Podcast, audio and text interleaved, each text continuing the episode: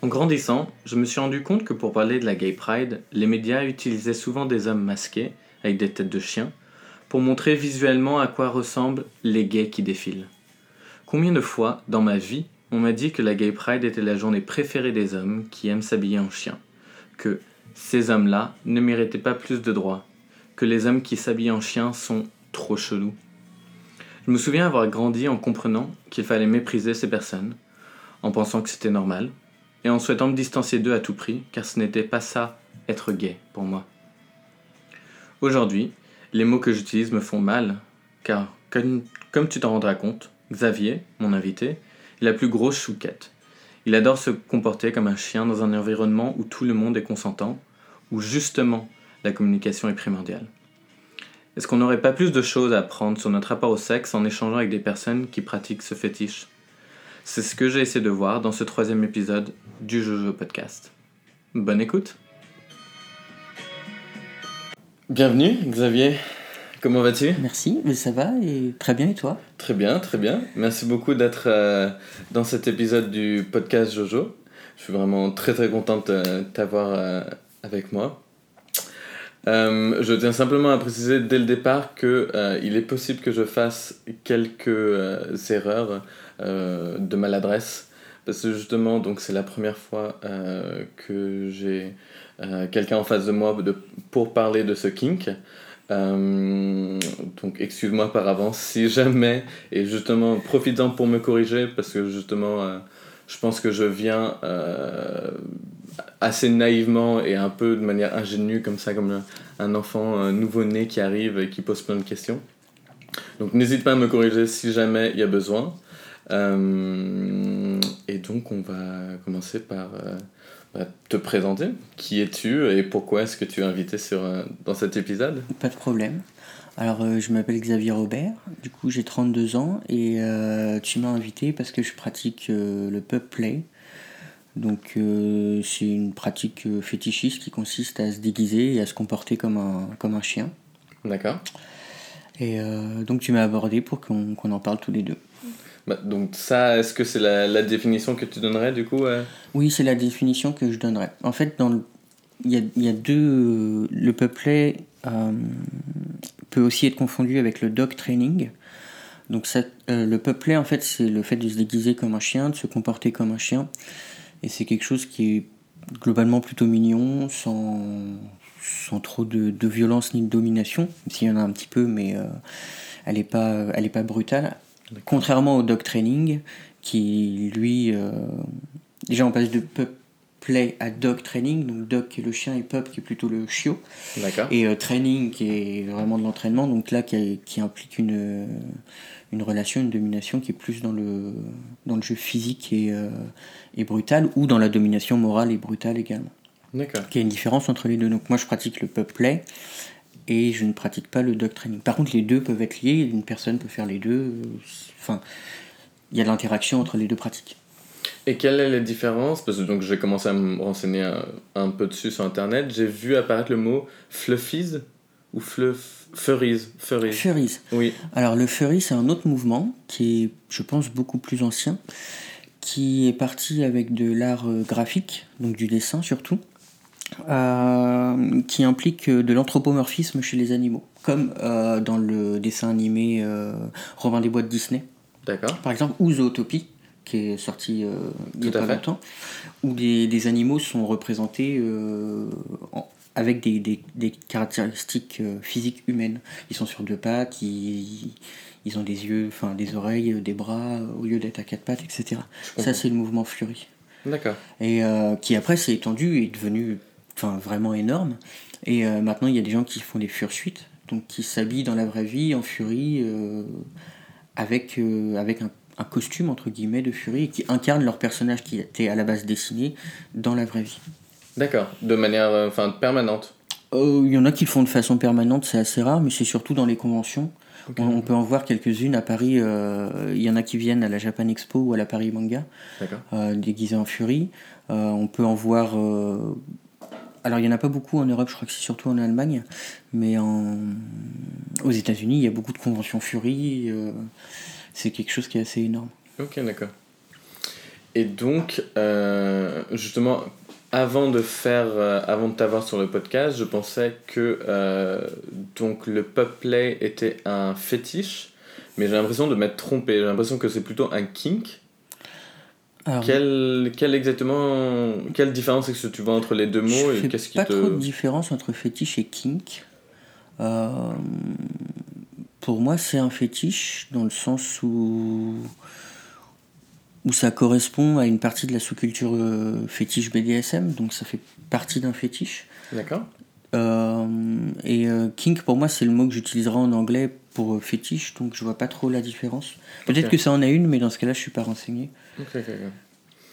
Et est-ce qu'il y a d'autres termes euh, dans le play, euh, enfin qui sont liés au, au play, dont je, je dois connaître euh, Euh, bah, on peut parler de maître ou de handler pour le, la personne qui va être euh, dominatrice par rapport au puppy. D'accord. Euh, au sein des puppies, il peut y avoir une hiérarchie. Donc, s'il y a plusieurs puppies euh, réunis ensemble, il va y avoir l'alpha qui va avoir le dessus sur la meute D'accord. Euh, par rapport donc, au bêta. Ça, comment est-ce que c'est décidé? C'est décidé soit à l'avance, mais très rarement, soit juste par le comportement, comme euh, des vrais chiens en fait, comme une vraie meute. D'accord. Et euh, ça me fait penser, est-ce que du coup tu as... euh, Est-ce que tu as étudié le comportement des chiens en amont? Est-ce que c'est une recherche pseudo-scientifique en amont? Ou est-ce que c'est vraiment... tu vas avec le flow, euh, tu... Non, c'est naturel, tu vas avec le flow et tu vois comment ça se passe en fait. Et euh, après, j'ai beaucoup vu euh, de vidéos, lu sur internet avant de pratiquer, discuté avec des gens qui le pratiquaient. Donc j'avais déjà intégré les codes euh, en discutant, en me renseignant, etc. Donc après, quand tu mets le masque la première fois euh, et que tu rencontres d'autres gens, parce que quand tu le mets tout seul chez toi ou, ou tout seul avec ton maître, enfin il y a pas, enfin les interactions elles sont limitées, mais quand tu rencontres d'autres gens après, vu que tu connais, que tu en as parlé, etc. Ça se passe globalement bien. Et en plus c'est assez bienveillant comme communauté. J'ai pas vu de d'animosité ni quoi que ce soit. Donc euh, Ok, d'accord. c'est surtout basé sur le fun, donc les gens sont pas vraiment là pour se prendre la tête. Et euh, est-ce que, tu, est que tu sais d'où vient ce, ce mouvement-là? Est-ce qu'il a été créé en France? De- Ou Pas depuis quand est-ce qu'il est en France? Ça, ça vient pas de France. Euh, je sais pas d'où ça vient exactement, si c'est Grande-Bretagne ou États-Unis. Euh, je sais que ça a commencé à prendre son essor en France euh, vers 2016, parce que c'est là que moi j'ai commencé. D'accord. Euh, et ça a pris vraiment un gros essor quand une grande marque de- d'accessoires euh, fétiches euh, qui s'appelle Mister S Laser a sorti des masques spécialement faits pour ça, qui étaient d'un peu de toutes les couleurs, qu'on pouvait même customiser et tout, parce qu'il y, a des- il y a des attaches qu'on peut enlever, qu'on peut mettre, etc. Uh-huh. Et euh, donc là, ça a pris vraiment de l'essor parce qu'il y a eu pas mal d'accessoires qui sont arrivés sur le marché via cette marque. Et euh, c'était coloré, c'était pratique parce que ça s'enlève comme. Enfin, ça se met, ça s'enlève facilement, ça se customise. euh. Trop donc bien. là, c'était la porte ouverte et ça a vraiment commencé comme ça. Parce que le ton masque, du coup, est de quelle couleur? Le mien, il est orange. Ok. In- intégralement? Non, orange et noir. Ok, d'accord. Ok. Euh, aussi, une question que j'ai trouvée qui était importante, c'était de savoir qu'est-ce que n'est pas le pub play. C'est compliqué d'y répondre parce que, euh, comme beaucoup de fétiches et de pratiques euh, fétichistes, en général, c'est un peu tout ce qu'on veut tant que les- tout le monde est d'accord en fait. Par Le exemple, consentement. voilà, tant que les deux personnes qui vont pratiquer cette- ça sont consentants, euh, ils peuvent faire ce qu'ils veulent. Donc euh, c'est un peu tout ce qu'on veut.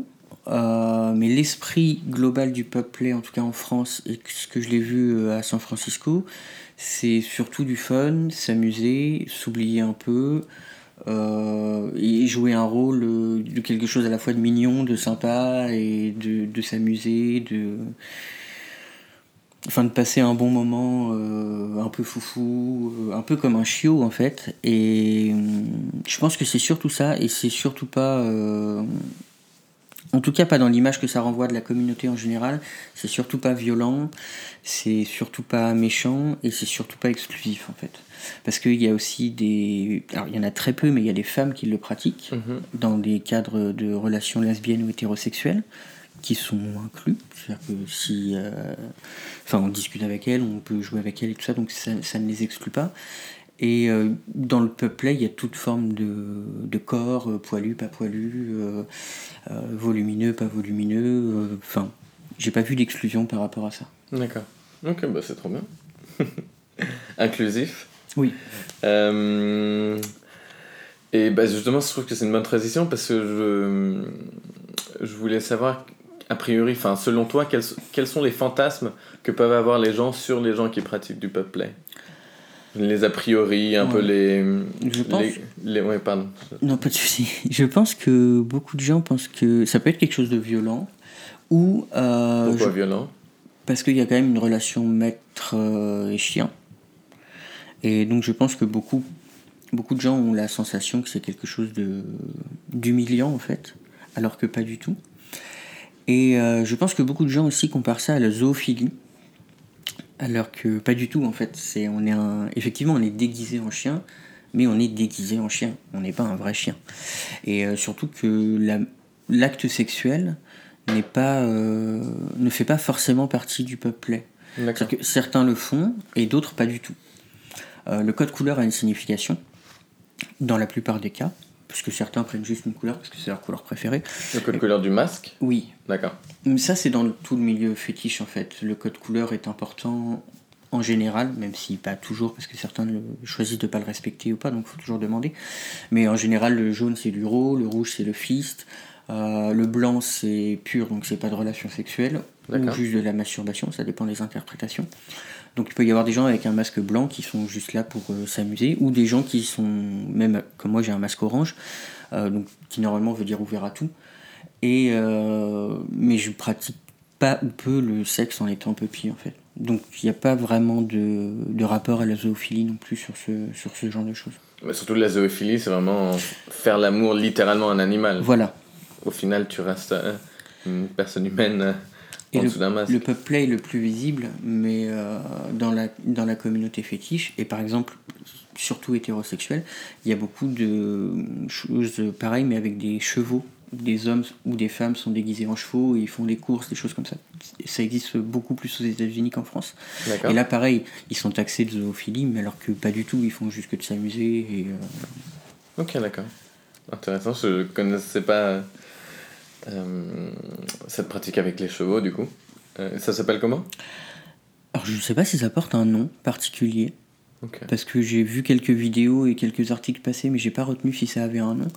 Mais dans le dans la globalité, en fait, ça s'appelle le jeu de rôle animal et euh, il y a aussi beaucoup de femmes, par exemple, qui aiment se déguiser en chat, des choses comme ça.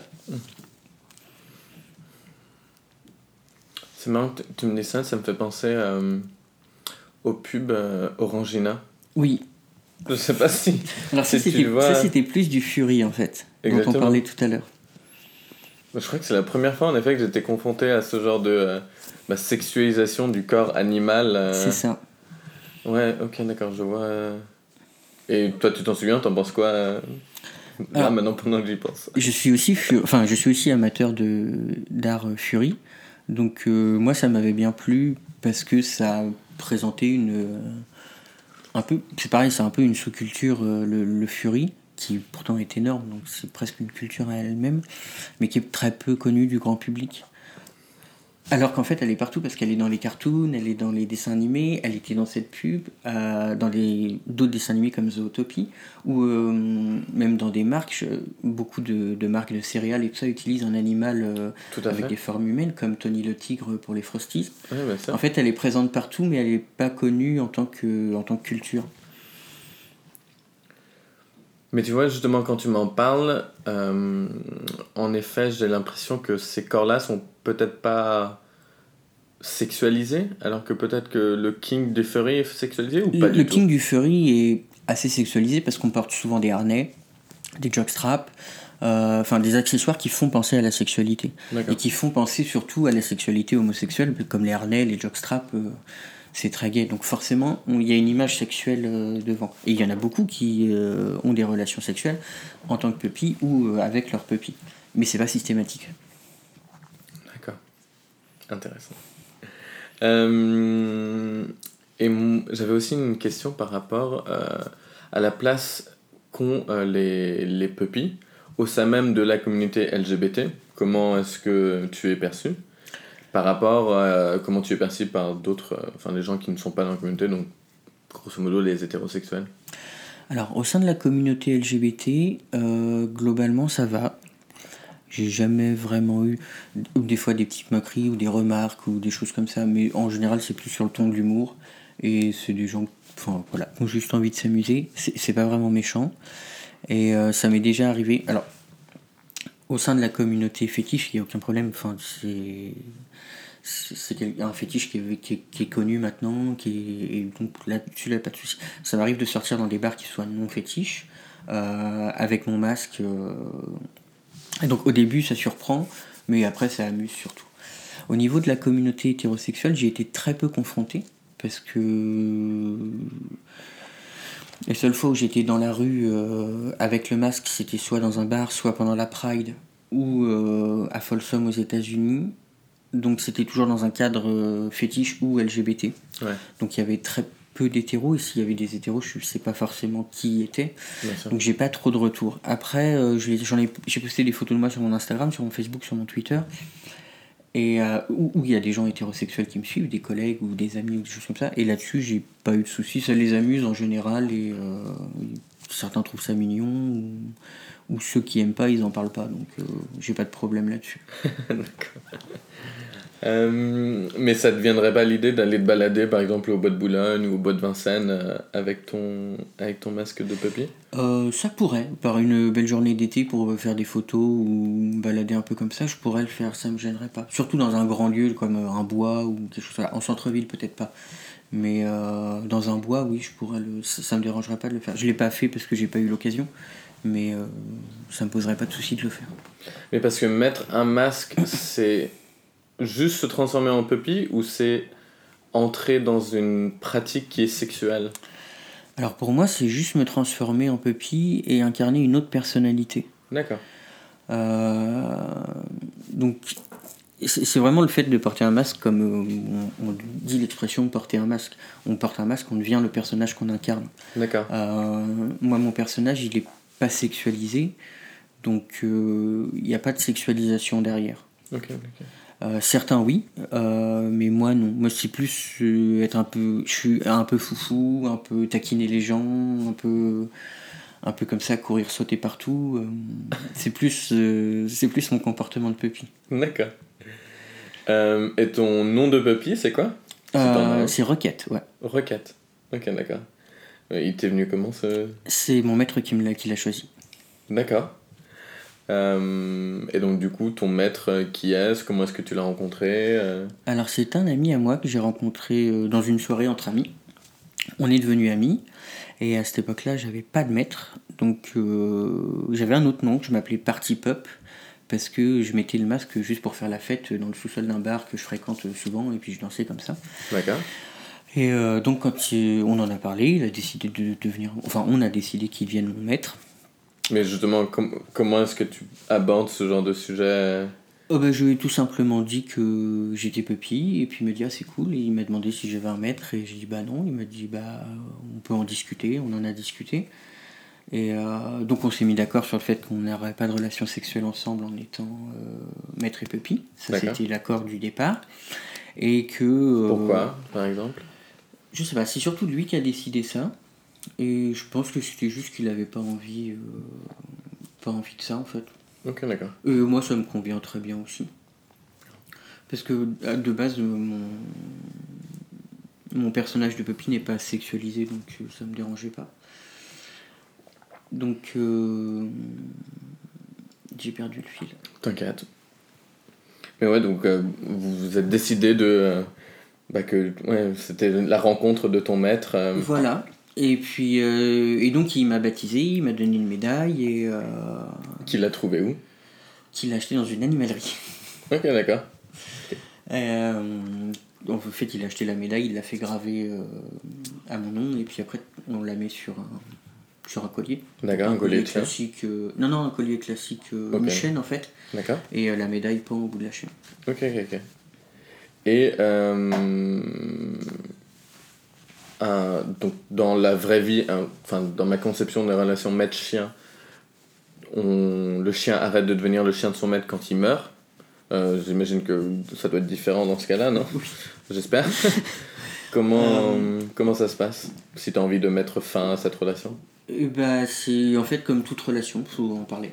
Si euh, demain ça ne me plaît plus ou ça ne le plaît plus, on en parle, on, en parle, on se dit bah voilà, enfin j'ai envie d'arrêter ou t'as envie d'arrêter ou de faire ça autrement ou de plus faire. Enfin, c'est une.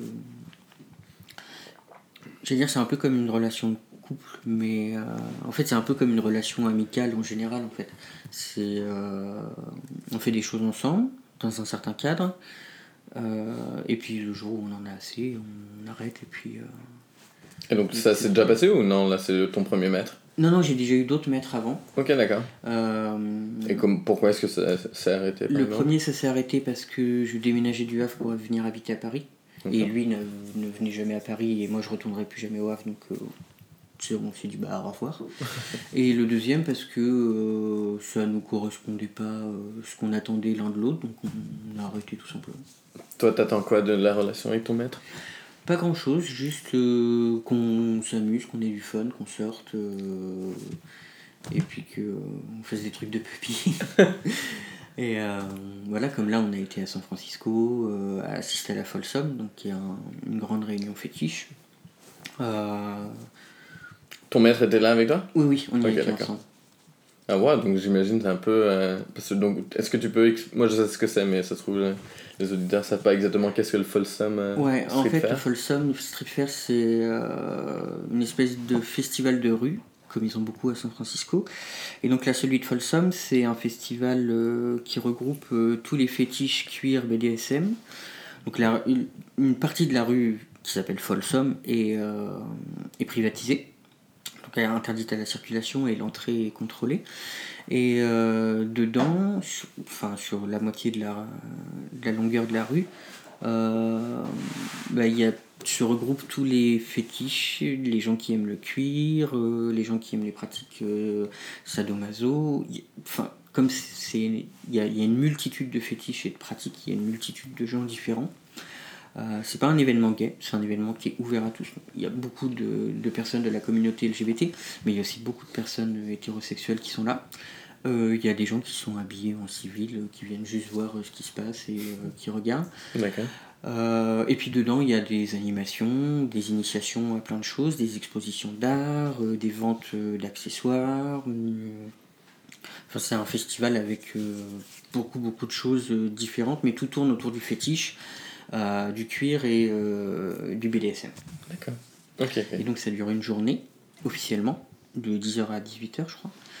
Euh, mais en fait, dans toute la ville, pendant une semaine avant, il y a des soirées, il y a dans les bars, euh, il y a plein de choses. Une semaine avant, il y a une parade euh, avec tous les gens qui sont déjà arrivés, donc euh, qui marchent un peu euh, dans la rue de Folsom, encadrés par la police. euh, Enfin, l'événement lui-même, c'est un week-end, mais en fait, ça dure toute une semaine, un peu partout dans la ville, dans les bars.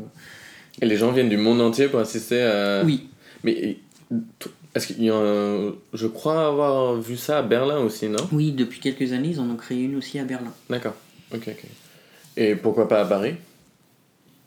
Ça, je sais pas. Peut-être parce qu'en France, on est. Parce que euh, la rue est privatisée ici euh, à San Francisco et les gens ont le droit de se mettre totalement nus. Euh, les gens ont le droit d'avoir des relations sexuelles dans la rue. Euh, je sais pas si en France ça passerait bien en fait. Ok. Mais déjà de base à San Francisco, on a le droit, même quand c'est pas Folsom, d'être totalement nu dans la rue et d'avoir juste, euh, si on est un homme, quelque chose qui cache le pénis. En général, ils utilisent une chaussette de bébé, donc ils appellent ça le baby sock. Et n'importe quand de, l'année, de toute l'année dans San Francisco, tu as le droit d'être totalement nu si ton pénis est caché en fait. Et chez les femmes? Euh, chez les femmes, je sais pas comment ça se passe, mais je pense que ça doit être juste la, la fente du vagin qui doit être cachée euh, également. Ok. Mais il n'y a pas beaucoup de femmes nues à San Francisco, il y a surtout des hommes. Et euh, donc ça les choque pas à, à outre mesure que dans un cadre fermé, parce qu'on ne peut pas voir de l'extérieur ce qui se passe à l'intérieur et l'entrée est interdite aux mineurs. Euh, et on est prévenu avant que, de ce qui peut se passer, donc les gens qui rentrent sachent qu'ils peuvent être exposés à ça. D'accord. Euh, ça- ça les choque pas outre mesure euh, de voir ce genre de choses à folle somme parce que euh, mais parce qu'ils sont habitués et parce que c'est pas la même la même façon de penser que nous, en fait. Qu'est-ce qui était le plus surprenant pour toi cette année au Folsom Quelle voir la- pratique était... Alors, c'est pas vraiment les pratiques qui m'ont surpris, c'est de voir la foule qu'il y avait. Ouais. Et justement, de voir à quel point la foule était hétérogène. Il y avait vraiment euh, des femmes hétérosexuelles, homosexuelles, des lesbiennes, des personnes transgenres. Euh, il y avait de tous les fétiches. Euh, il y avait des femmes dominatrices qui proposaient à des hommes de les fouetter, de leur cracher dessus, tout ça en plein milieu de la rue. C'était assez impressionnant. Mhm. Et les, les mecs en redemandaient, tout ça. Ça, c'était vraiment impressionnant de voir ça. Parce que, en général, dans le milieu homosexuel, les fétiches sont, vé- sont vécus plus ouvertement que dans le milieu hétérosexuel, où c'est beaucoup plus caché. Euh, là, de voir des fétiches hétérosexuels dans la rue devant tout le monde, c'était assez impressionnant en fait. Pourquoi est-ce que tu penses que c'est plus... C'est moins vu justement chez les hétéros? Je sais pas, parce que la communauté LGBT en général est beaucoup plus ouverte, je pense, au niveau sexualité en général. Donc, euh, par exemple, à la Pride, on voit beaucoup de mecs en cuir, avec des, avec, euh, des, des harnais, des choses comme ça. C'est plus facile de parler euh, dans un bar de, de fétiches comme euh, du raw ou de fist, de choses comme ça. Et j'ai l'impression que dans le milieu hétérosexuel, c'est beaucoup plus caché parce que la sexualité est beaucoup plus tabou de toute façon euh, côté hétérosexualité en fait. Hmm, je. Mais proportionnellement, j'imagine qu'ils doivent être plus nombreux, non? En termes de chiffres? Je sais pas. C'est pas facile à dire parce que là, comme tout le monde est mélangé, tout le monde quasiment est habillé euh, fétiche, euh, c'est très difficile de savoir sur place qui est homosexuel, qui est hétérosexuel, euh, si une femme elle est lesbienne, bi ou pas. c'est très compliqué en fait parce que tout le monde est vraiment mélangé et toutes les pratiques sont mélangées et, et du coup ça fait juste quelque chose de d'énorme où tout le monde est mélangé et où tout le monde s'entend bien au final. Ça doit être trop la fête. Oui, oui, c'est vraiment la fête. Et en plus, c'est bon enfant. Des fois, il y a des pratiques violentes, il y a des choses comme ça, enfin, qui semblent être violentes, mais les gens prennent du plaisir. Mais ça reste bon enfant. Et, euh, et on voit que les gens sont pas là pour faire du mal, ils sont là pour donner du plaisir, ils sont là pour s'amuser. Ils sont... Et ça donne vraiment quelque... un, gros contraste entre des choses qui peuvent paraître violentes ou paraître extrêmes, parce qu'il y y a des gens qui sont habillés... euh, de façon des fois menaçante, avec des grosses tenues en cuir, euh, des choses comme ça, alors qu'en fait ils sont super sympas, ils t'offrent une bière, et ils discutent, et euh, ils se font des câlins. et- être hyper marrant ce contraste-là. Oui, Entre justement visuellement être hyper imposant, euh, dominant, euh, agressif, justement, comme tu disais, au final être. euh, au final, oui, c'est juste des gens normaux. On va faire une petite pause musicale et euh, n'oubliez pas de vous abonner au compte MyJojoFR sur Instagram.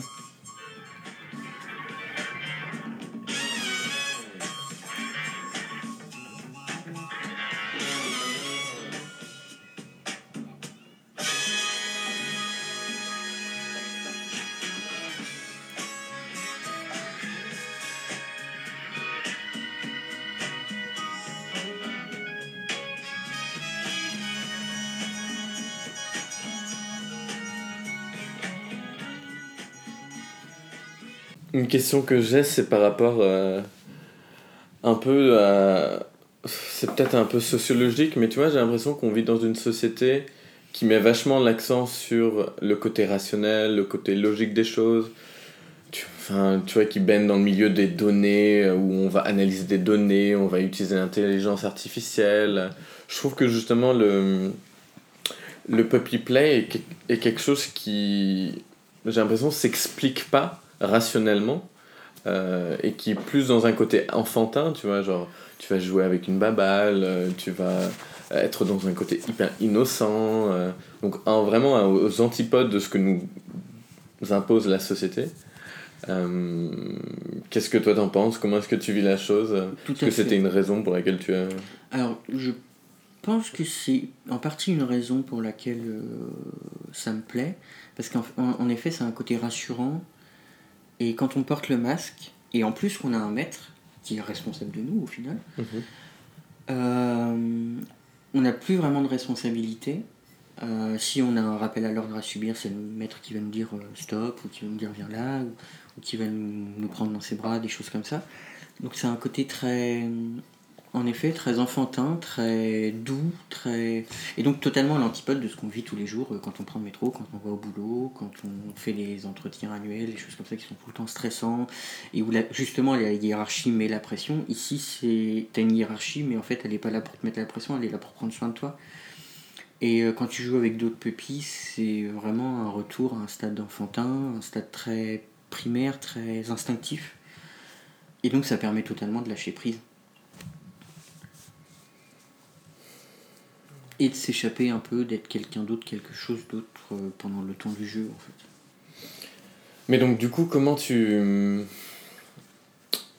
Comment tu fais pour revenir à, à la réalité, entre guillemets, tu vois? Comment tu. Comment. Je me dis que ça, ça a l'air d'être un moment de vie, en tout cas, qui est hyper plaisant, hyper déstressant, hyper euh, agréable. Comment, euh, comment revenir, en fait, euh, justement, comme tu dis, aux entretiens annuels, à la hiérarchie, euh, au métro, enfin, tu vois, comment. Ben, Comment ça se passe? Euh, c'est des petits moments sporadiques, c'est une soirée de temps en temps, c'est euh, un événement comme là, on était euh, à San Francisco, c'est défini dans le temps. C'est comme quand tu passes une très bonne soirée avec tes potes, au bout d'un moment, il faut rentrer aller se coucher. Ouais. Donc euh, au bout d'un moment, tu trouves que enfin, c'est le bon moment, c'est stop, c'est, je, je, je vais rentrer me coucher parce que je vais être crevé demain, des choses comme ça. C'est à peu près la même chose, et quand on enlève le masque, on redevient, euh, on redevient ce qu'on était, euh, ce qu'on était avant. Et cette innocence-là, est-ce que parfois tu essaies de, d'injecter des, des petites, petites touches dans ta vie au quotidien? Est-ce que tu as vu une transformation Je pense en fait que j'ai pas de l'innocence, mais du côté un peu, un peu enfantin, gamin, que de toute façon j'ai toujours été un peu comme ça, que j'ai pas vraiment grandi. Et, euh, et que ça fait quand même partie de moi. C'est exacerbé par le masque, mais même quand j'ai pas le masque, je suis quand même un peu comme ça. D'accord, ok. Euh, je donc là, je trouve qu'on a un peu parlé de, de l'univers, justement lié au Puppy Play. J'aimerais qu'on parle de, de toi. Hmm. Euh, donc, est-ce que tu peux nous raconter comment est-ce que tu as découvert le Puppy Play?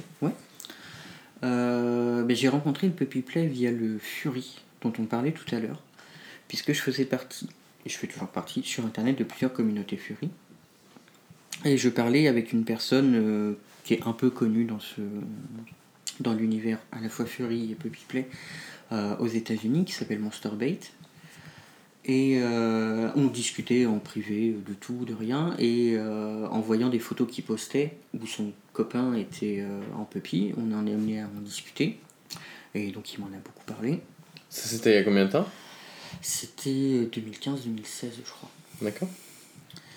Et donc, voilà, on en a discuté, il m'a expliqué. Après, lui, il s'est mis à tourner aussi des vidéos, en plus des photos qu'il prenait et tout ça. Donc, Quel genre de vidéo euh, c'était, lui, c'était surtout des vidéos à caractère pornographique. D'accord. Où il est habillé en puppy. Où son copain était habillé en puppy et lui est le maître, en fait. D'accord. Et donc voilà. Donc on en a parlé comme ça, et puis il m'a- ça m'a bien plu. Donc avec euh, mon copain de l'époque, je lui en ai parlé. Donc lui, ça le plaisait pas spécialement. Donc je m'étais inscrit sur euh, un site de rencontre qui s'appelle Recon, qui est un peu comme euh, Grindr, Growler, Scruff et tout ça, mais qui est plus euh, fétichiste. Ok, d'accord. Ça permet de rencontrer des gens qui enfin, ont divers fétiches, donc le peuplet, le fils, des choses comme ça. Donc je me suis inscrit en tant que puppy. J'avais pas encore acheté le matériel. D'accord. Et euh, je, je discutais avec des types dans, dans ma ville, j'habitais au Havre à cette époque-là? Mais qu'est-ce qui t'avait plu quand tu avais vu justement. Enfin, qu'est-ce qui t'avait donné envie de, de, de le faire toi-même, de commencer, d'explorer euh, c'était cette relation euh, maître-soumis qui n'était pas vraiment violente en fait, qui était plus dans un jeu, euh, un, un jeu euh, animal entre euh, maître et chien, et qui donc était moins violente que ce qu'on peut voir d'habitude entre un esclave et un soumis, un, un esclave et un maître euh, dans du porno euh, SM, des choses comme ça qui sont beaucoup plus rudes. Là c'était beaucoup plus doux et justement ça appelait plus à, à de l'innocence, à de la douceur et à du fun euh, que le reste. D'accord, ok, ok. Ok, pardon, je t'ai coupé. Et donc après j'ai commandé du matériel et j'ai trouvé euh, mon premier maître donc, euh, au Havre et c'est comme ça qu'après j'ai vraiment commencé. Ok. Et comment c'était du coup ta première fois en tant que puppy euh, Je sais pas si tu t'en souviens. Ça- Oui, ça m'avait fait un peu bizarre. Alors j'avais, je m'étais, j'avais déjà porté le, le matériel à la maison euh, seul, et puis avec mon ex pour faire des photos, des choses comme ça, euh, pour voir un peu ce que ça donnait. D'accord. Euh, mais avec quelqu'un, en plus je le connaissais pas beaucoup, puisque je l'avais rencontré sur un site de rencontre. Euh, C'était un peu, un peu bizarre au départ, mais ça s'est bien passé. Et en fait, là où ça a été le plus cool la première fois, c'est une fois que ça s'est terminé, que j'ai retiré le masque, et qu'on avait euh, tous les deux fini de jouer, euh, qu'on s'est mis à discuter, euh, et là ça a matché super bien en fait. Ok, d'accord. Humainement. Ouais. Et qu'est-ce qui était bizarre? C'était bizarre? Mais je savais. En fait, je l'avais jamais fait, donc je savais pas si je me comportais bien, si je me comportais pas bien, si. Je me posais beaucoup de questions pendant que je le faisais, et lui, il avait l'air, avait l'air que non, parce qu'il avait l'air de savoir ce qu'il faisait, comment il faisait, tout ça. Et. Donc voilà, je j'étais pas sûr d'apprécier, de pas apprécier, d'être bien dans le rôle, de pas être bien dans le rôle, j'étais un peu entre les deux. Et au final, après, quand on en a discuté, une fois qu'on avait terminé, euh, il m'a dit que non, c'était super, et. euh, et du coup, ça m'a donné confiance et c'était chouette. Ok, d'accord. Parce qu'il y a une manière de bien faire ou de mal faire? Bah, en fait, non. Mais je le savais pas vraiment, en fait. J'étais pas Mhm. sûr. Mais non, en fait, c'est c'est entre deux personnes. Donc, euh, c'est un contrat entre deux personnes. Donc, il n'y a pas de manière de bien le faire ou de mal le faire, en fait. C'est juste. euh, faut s'écouter l'un l'autre et puis euh, se comporter comme on a envie, quoi. Interesting. Euh, tu parlais de Monster Bait. Oui. Euh, Est-ce que tu connais d'autres icônes de la, de la sous-culture? En France, on a. comment il s'appelle? On a Pub Barca qui est assez connu et qui est super chouette, qui est, qui est parisien, il me semble, qu'on voit souvent à la mine, et euh, qui fait partie de- d'une association ici à Paris. Euh, qui s'appelle Pupi France, je crois. Je sais plus le nom, il faudrait le vérifier. Euh, que j'ai rencontré quelques fois et qui est vraiment gentil. D'accord. Euh, je sais qu'aux États-Unis, il y a des pupilles qui sont très connus, mais euh, je fréquente pas trop le, la communauté américaine et même la communauté française. J'ai quelques amis qui pratiquent et tout, mais je fréquente pas la grosse communauté française. Comment les puppies se retrouvent hein? Euh, à Paris, on a un bar, La Mine, D'accord. où il y a des, des soirées apéro pupilles. Euh, et puis où on peut aller en général euh, pupilles, c'est- en pupilles, c'est un bar fétiche, donc, euh, donc on s'y retrouve naturellement. Je sais qu'il y a une association de pupilles à Lyon, euh, qui est assez grosse et, euh, et active, il me semble. Par contre, je sais pas comment ils se retrouvent. Euh, je connais quelques personnes qui en font partie, mais j'en ai plus jamais parlé avec eux. Et il y a quelques associations, et puis à Paris on a un bar, et je suppose que dans le reste de la France il doit y avoir des lieux de, ren- de rencontre aussi dans les bars, dans les bars LGBT. Tac, tac. Hum, hum, hum. Après, oui, c'était plutôt des questions par rapport à ton handler, euh, donc ton maître. Donc, tu m'as déjà raconté comment est-ce que tu l'avais rencontré. Euh, Mais qu'est-ce que lui te demande de faire, par exemple? Il est plutôt cool, il me demande pas grand chose. Ouais. surtout de lui obéir, euh, de venir, comme je suis un peu foufou, euh, et que j'ai tendance à courir partout et à partir euh, dès qu'il tient plus la laisse, il me demande surtout de lui obéir. Et c'est surtout ça en fait. Et puis de se balader ensemble euh, en tenant en laisse comme on a fait à Folsom ou des choses comme ça. Parce que dans ta tête, tu corresponds à quel chien à peu près?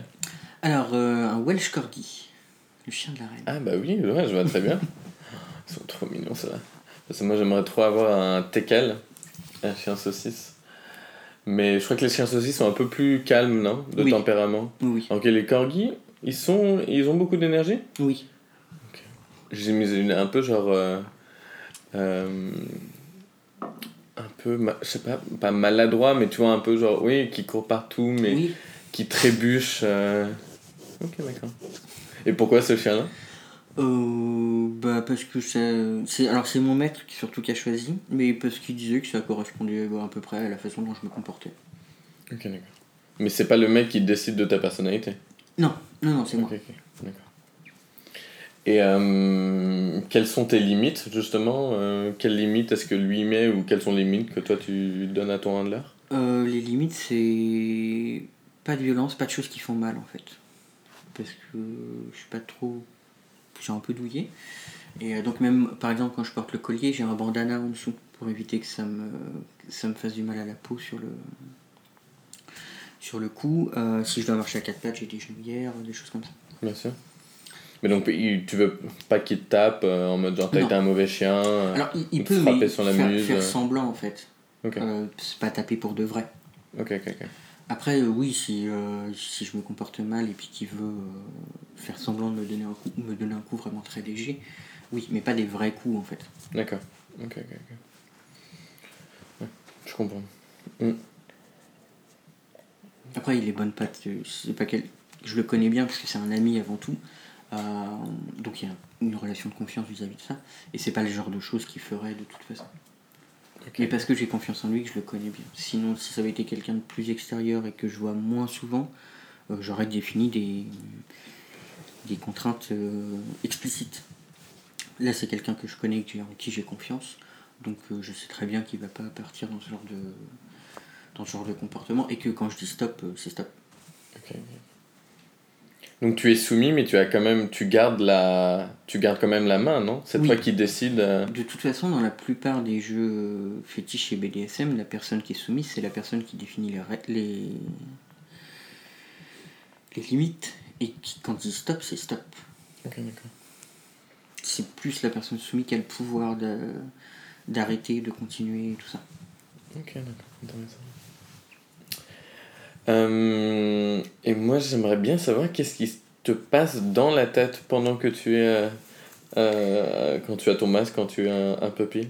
Alors, c'est très difficile à expliquer parce que en, en anglais, bah, la, la personne que je mentionnais tout à l'heure, euh, Monsterbait, explique, lui, alors en anglais qu'il faut retraduire, c'est une espèce de bulle dans laquelle ton cerveau se comporte comme un puppy. Donc en fait, tu réfléchis beaucoup moins. Alors au début, oui, tu réfléchis beaucoup parce que tu connais pas trop, tu tu peur de faire des bêtises, voilà. comme- euh, mais une fois que c'est pris, une fois que c'est pris, une fois que c'est fait, ça devient une habitude et donc ça déconnecte et un peu et ça c'est une espèce d'instinct qui prend le dessus en fait, euh, qui représente le personnage et du coup tu deviens le, le personnage que tu es, mais c'est naturel, c'est instinctif, c'est pas c'est pas vraiment réfléchi. Je pense que ça doit être à peu près le, le même genre de choses que qu'ont certaines drag queens quand elles deviennent leur personnage et qu'elles sont capables de balancer des vannes à la seconde ou des choses comme ça où ça leur vient super naturellement. Ouais. Je pense que c'est à peu près pareil pour le peuple dans le sens où on, on adopte un comportement qui est différent de, de ce qu'on a en tant qu'humain euh, classique comme je suis habillé là aujourd'hui. Euh, mais c'est pas réfléchi, c'est pas voulu, ça vient naturellement en fait.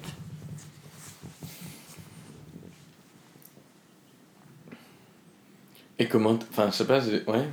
Le, c'est un- une, comme une. euh, une lampe que tu allumes. C'est euh, c'est comme un interrupteur. Si un tu, interrupteur. Mets, tu mets le masque et. euh, Et là, maintenant, tout de suite, et t'es. à partir- euh, alors, ça dépend. roquette, si euh. si j'en ai vraiment envie, parce que ça fait longtemps que je l'ai pas fait, oui, ça va être tout de suite. Euh, là, tout à l'heure, je vais sûrement aller au bar, je vais le mettre, je vais prendre un verre. Je, oui, je serai pas tout de suite parce que je serai avec, avec des potes, on va discuter, etc. Mais ça s'opère en fait. C'est c'est quand on a le masque, il y a, y a quelque chose qui se déclenche et. euh, et après, j'en suis maître, c'est-à-dire que quand c'est fini, c'est fini. Et euh, mais c'est bien aussi des fois de se laisser un peu aller et puis de se dire euh, allez, euh, j'ai le masque, c'est bon, j'y vais. quoi. Et euh, une question que je me posais, c'était est-ce que quand on. Je trouve que le côté puppy, ça, comme tu disais, ça a un côté très mignon, beaucoup d'affection. J'imagine que tu as des gratouilles où on, on te caresse, etc. Euh, est-ce que c'est un moyen d'obtenir de l'affection? Euh, que tu n'aurais pas en tant qu'humain Euh, Peut-être. Je me suis jamais vraiment posé la question. Euh, moi, humainement, j'ai besoin de beaucoup d'affection. Euh, Et tu arrives à l'obtenir J'arrive à l'obtenir aujourd'hui sans passer par le peuple. Euh, mais peut-être qu'à l'époque où j'ai commencé, effectivement, euh, j'étais en carence affective, entre guillemets, et que ça m'a permis de, de combler ça. Euh, c'est quelque chose que j'ai j'ai pas réfléchi, mais c'est quelque chose qui est fort possible.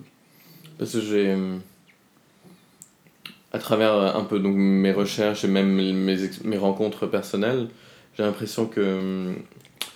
On en parlera peut-être un peu plus tard, mais dans la masculinité, demander de l'affection, demander de l'amour, c'est signe de faiblesse de la part d'un homme qui est censé être viril et tu vois le côté. Pas besoin d'amour, pas besoin de- de- d'attention. D'un euh, point de vue hétéronormé, oui, c'est comme ça qu'est décrit l'homme. alors que pourtant, il y a plein d'hommes qui ont besoin d'amour et qui ont besoin de caresses. On est tout à fait d'accord. Euh, après, je suis aussi beaucoup dans la communauté BER, euh, personnellement, et euh, c'est une communauté où on se fait très facilement des câlins, où on se tient très facilement dans les bras et tout, donc là aussi, de ce côté-là, j'ai beaucoup d'affection. Euh, Peut-être que ça fait partie d'un tout, que j'ai besoin de beaucoup d'affection et que donc je suis puppy, partie de la communauté BER et, et tout ça pour ça. Euh, mais effectivement, oui, d'un point de vue extérieur, d'un point de vue plus hétéronormé et de la société en général, oui, un homme qui demande de l'affection, des caresses, des câlins, des choses comme ça, c'est mal vu. Peut-être ça qui dérange euh, au final dans le, dans le puppy play aussi. euh. Ça, et puis le fait aussi, je pense que du coup, il y a un, un homme, donc le puppy, qui est soumis, et euh, un homme, aux yeux de la société, parce que moi je trouve ça ridicule, euh, ne doit pas être soumis.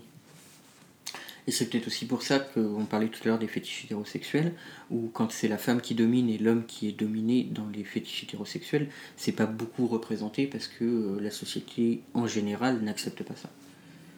N'accepte pas que la femme soit. Que la femme soit plus forte que l'homme, ou que l'homme soit moins, mo- moins fort ouais. que la femme. oui. Ouais, je comprends. Euh, hum, hum, hum. Et donc toi tu racontais que tu n'utilises pas euh, le puppy play à des fins sexuelles. Euh, pourquoi et pourquoi pour toi et pourquoi est-ce que pour d'autres c'est érotique le puppy play?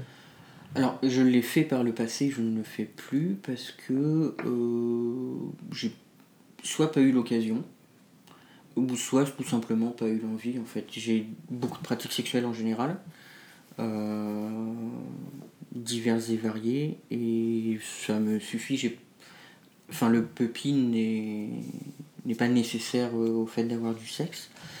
Euh, et je pense que certains aiment beaucoup ça parce qu'il y a toute la- l'accessoirisation qui va avec, euh, qui peut être très érotique et très sexuel. Le masque aussi, le fait de porter un masque, que ce soit un masque de chien d'autres types de masques, peut être euh, très érotique et, être très excitant pour certaines personnes. Et euh, le côté domination, soumission aussi qui, qui peut être très, très excitant d'un côté comme de l'autre, d'être dominateur ou d'être dominé. Ok, d'accord. Et euh, ta famille est au courant justement du fait que tu fais du puppy play Euh, J'ai pas de famille, donc ça règle le souci. Ok, d'accord. Euh, donc là-dessus, j'ai pas de. Mes collègues sont au courant, parce que j'ai beaucoup de collègues sur Facebook. Et qu'est-ce qu'ils en pensent Qu'est-ce qu'ils disent? Rien, ça, ça les amuse. Euh, après, je Ils te suis- posent des questions? Euh, j'ai déjà eu des questions auxquelles j'ai répondu. En général, c'était des questions très pudiques euh, pour savoir un peu ce que c'était, mais sans aller trop, euh, trop dans le détail. Après, sur Facebook, comme sur tous les réseaux sociaux, enfin, je suis cash. Je ne cache ni ma sexualité, ni mes pratiques sexuelles, ni ce que je fais. Et tout le monde est logé à la même enseigne, que ce soit mes amis, mes collègues, n'importe quoi, tout le monde a accès au même contenu. Donc, tout le monde a pareil. Et, mais le fait d'être très ouvert et d'en parler, euh, vraiment, et d'être fier de tout ce que je fais, de ne pas en avoir honte, je pense que ça, déjà, ça met une limite. Et les gens n'osent pas s'en moquer, n'osent pas se. Ou alors sont curieux, se disent je vais poser deux, trois questions, euh, histoire de savoir. Mais le fait d'être fier et de le revendiquer, en général, euh, en tout cas sur les réseaux sociaux un peu privés comme Facebook, ça, C'est une ça force pose pas de soucis. Oui, c'est une Ça force. devient une force euh, Mm. ouais. De pas laisser justement, comme tu dis, les autres dans la position de pouvoir se moquer, de C'est ça. pouvoir ridiculiser.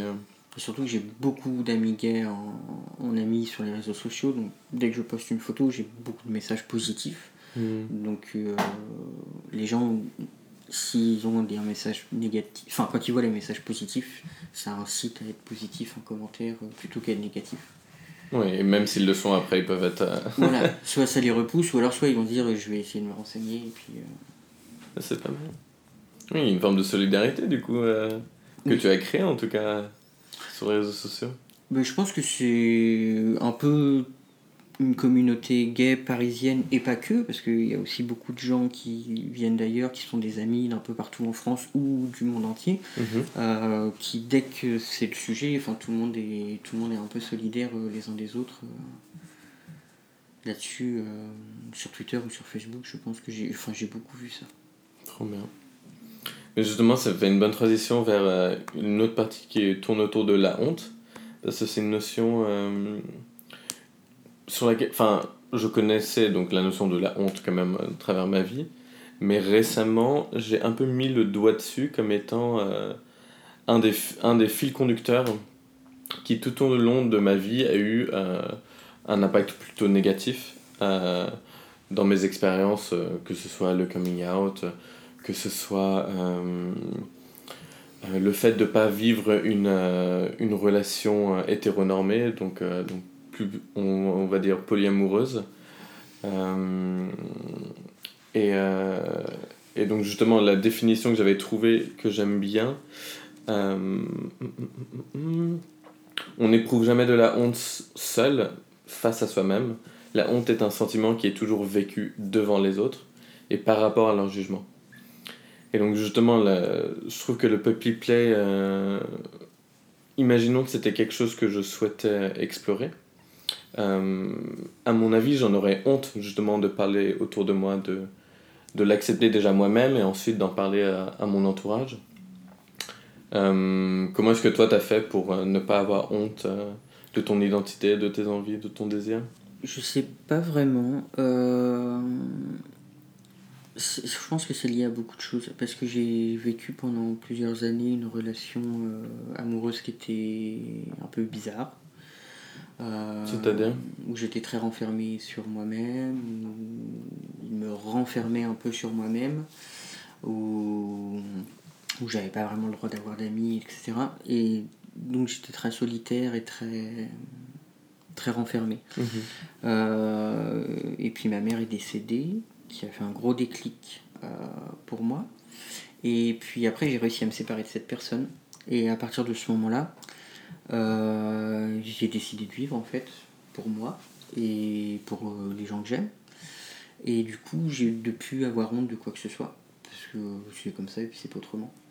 Euh, donc j'ai pas honte d'être gay, j'ai pas honte d'être euh, également euh, polyamoureux, j'ai pas honte de faire du peuplet, enfin j'ai pas honte de grand chose en fait, je suis fier globalement de tout ce que je fais. Donc Comment passer de la honte à la fierté? Ça a été un gros déclic en fait. Ça a été un gros déclic de sortir d'une situation qui était compliquée, dont je me rendais pas compte, donc je me suis rendu compte. Et euh, qui a été un peu initié par le décès de ma mère, puisque ça m'a fait un gros choc et je me suis dit, euh, enfin, il faut que tu commences à vivre et quelque chose et que tu vas pas rester enfermé dans ton appartement, jouer aux jeux vidéo toute la journée euh, jusqu'à la fin de ta vie. Et après, je me suis séparé de, de mon ex, et puis je suis arrivé à Paris, et puis euh, ça a été quelque chose d'assez énorme, et j'ai rencontré plein de gens, et, et en fait, j'ai été accepté dans tout ce que je faisais. Euh, C'est-à-dire que, bon, j'ai un peu maigri, mais avant j'étais un peu plus volumineux, le fait d'avoir une barbelette, un ours, dans un premier temps, le fait d'avoir des pratiques sexuelles. euh, Enfin, d'avoir une vie sexuelle hyperactive, c'était accepté par tout le monde. Enfin, du coup. Tout ça c'était nouveau? Ouais, tout ça c'était nouveau, c'était bien. Le fait d'avoir plein d'amis, puisqu'avant j'avais quasiment pas d'amis, euh, ça m'a permis de me, d'avoir plus confiance en moi, de trouver des gens qui m'ont porté aussi. Euh, après, quand je suis arrivé sur Paris, j'ai essayé de créer des évén- un événement dans un bar qui a bien marché, où j'ai pu me faire un bon groupe d'amis, où tout le monde veille à peu près les uns sur les autres, tout le monde est assez sympa et tout. Tout ça, ça monte tout le monde vers le haut en fait, et ça permet d'avoir confiance en soi et de continuer à avancer et d'être fier de ce qu'on est, parce que de toute façon, on est ce qu'on est et puis on va pas être autre- autrement. C'est hyper inspirant ce que tu racontes. c'est trop chouette. Et, euh, et quand tu es en costume, déjà, de ce que je- tu m'as dit, j'ai pas l'impression que T'as été face à beaucoup de moqueries? Non, pas vraiment. Je crois pas. Ok, d'accord. Et euh, mais lors de la Pride, justement, tu me racontais euh, avant qu'on enregistre que les gens te prenaient en photo. Oui. Est-ce que, est que parfois tu as l'impression qu'il y a du mépris, qu'il y a de de l'incompréhension De euh, l'incompréhension, oui. Euh, du mépris, je pense pas. Pas à ce point-là. Il y a eu quelques moqueries parce que les gens comprenaient pas, parce que les gens trouvaient ça drôle, euh, amusant, des choses comme ça. Mais vraiment du mépris, je pense pas. Ok, d'accord. Euh, du mépris, j'en ai ressenti quand j'étais au collège et au lycée à cause de mon homosexualité, parce que j'étais out très tôt. Là, j'ai vraiment pris du mépris, euh, j'ai eu de l'harcèlement et tout ça. En tant que pupille, j'ai jamais eu à ce point-là. Euh, c'est juste des fois, les gens comprennent pas, donc ça les fait rire. Et puis après, ils voient que je suis vraiment dans le rôle, que moi ça me plaît, j'ai du plaisir. Donc en général, ça va pas, ça va pas jusqu'au mépris. Et puis après, ils changent d'avis, ils trouvent ça rigolo. euh, je vais leur aboyer dessus, ça va les faire rire. euh. Mais c'est marrant que tu. Enfin, j'ai l'impression que ton expérience est hyper différente de ce que moi, justement, je peux voir et, et éc- écouter, enfin, entendre et observer d'un point de vue extérieur parce que. Déjà, au sein même de la communauté gay, j'ai l'impression que euh, ce kink-là, ce fétiche-là est, est pas forcément. euh, Enfin, non, plutôt est moqué, justement. C'est quelque chose qui est tellement étrange, entre guillemets, que. Enfin, tu vois, ils sont tellement pas représentés que du coup, la, la différence est accentuée par la moquerie, ou en tout cas Ça dépend la de la façon dont on l'aborde en fait, parce que effectivement, euh, si on reste tout seul dans notre coin euh, et qu'on n'en parle pas et qu'on fait découvrir ça à personne et tout ça, effectivement, ça va rester quelque chose d'obscur, euh, de lointain, et donc ça, ça va être moqué, comme les hétéros euh, se moquent des homos parce que on est lointain, ils ne comprennent pas, des choses comme ça. Dans le bar que je fréquente d'habitude, qui n'est pas un bar fétiche, qui est un bar euh, bear, ça m'est arrivé de mettre le masque. Au début, les gens comprennent pas. Et puis après, on joue, on explique, euh, je leur aboie dessus, ça les fait rire, euh, on discute et tout ça. Et puis il y a une autre personne qui l'a fait aussi, et puis une troisième. Et puis après, du coup, ils ont plus l'habitude. Et puis, ah, du coup, après, c'est compris. Et c'est plus quelque chose de, de tabou, ni des choses qui se demandent ce que c'est, ce que c'est pas, et tout ça. En fait, juste le fait d'en parler, de, d'expliquer, de, qu'ils connaissent quelqu'un qui le pratique, parce que la plupart du temps, quand je suis au bar, je suis habillé, euh, habillé normalement, euh, et je passe la soirée avec tout le monde. Mais le fait de temps en temps d'arriver avec le masque, euh, ça permet d'en parler, ça permet de discuter. Mais parce que je connais beaucoup d'homosexuels aussi qui ne veulent absolument pas être associés aux gens qui pratiquent le pop play parce que ils trouvent que ça donne une mauvaise image de l'homosexualité.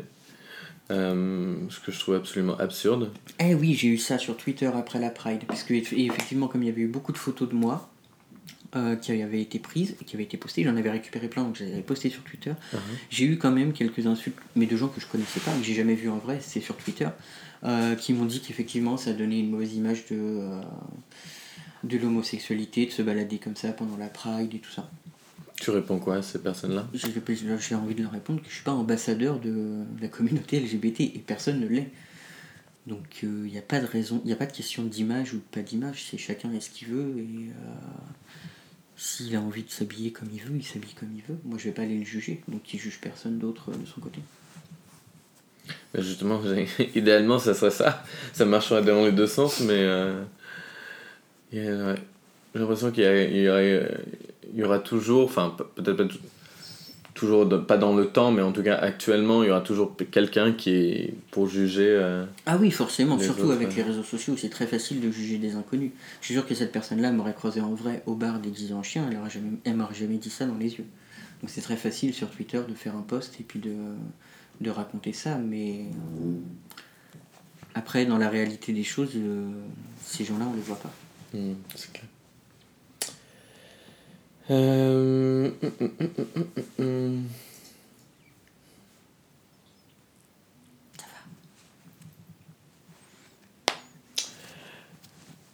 J'aimerais savoir quelles sont euh, les trois questions que tu aimerais qu'on te pose moins.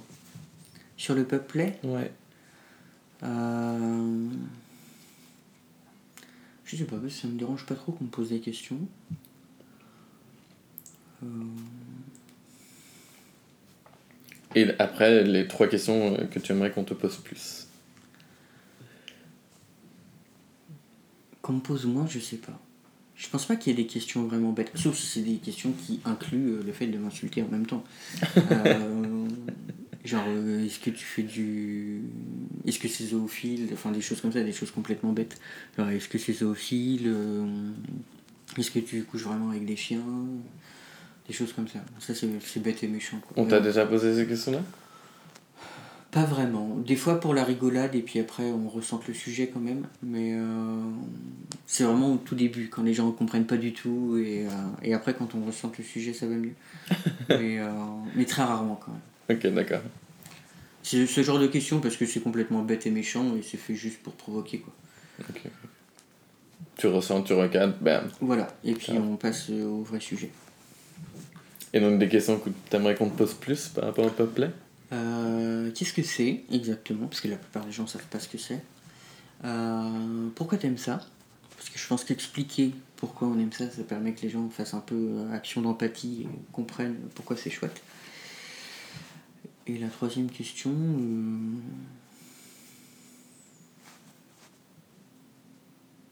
Je sais pas. Toutes les questions sont bienvenues, tant qu'elles sont bienveillantes. Parfait. Nickel. Et euh, est-ce qu'il y avait autre chose dont tu aimerais parler euh, justement là sur, sur le podcast? J'ai oublié quelque chose. Non, je pense qu'on a fait un bon gros tour. Euh, on a même parlé de choses encore en plus, donc c'est assez chouette. Non, moi ça, me- ça me semble bien. Ok, trop bien. Ben, merci beaucoup Xavier Et je t'en prie. pour ton plaisir. temps. Merci beaucoup d'être venu. Et donc le, ton Instagram c'est? Euh, Xavours, X-A-V-O-U-R-S. c'est ça.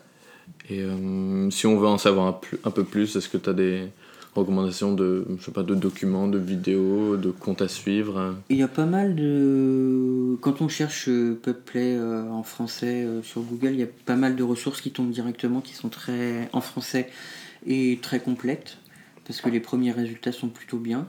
Sinon, il faut m'envoyer un message privé et puis je, je saurai fournir des informations. Trop chouette. Merci beaucoup. Je t'en prie. Voilà, c'est la fin du troisième épisode. J'espère qu'il t'a plu. N'hésite pas à m'envoyer des questions si tu en as su- sur mon compte Instagram at myjojofr ou à Xavier directement. A très bientôt pour un autre épisode.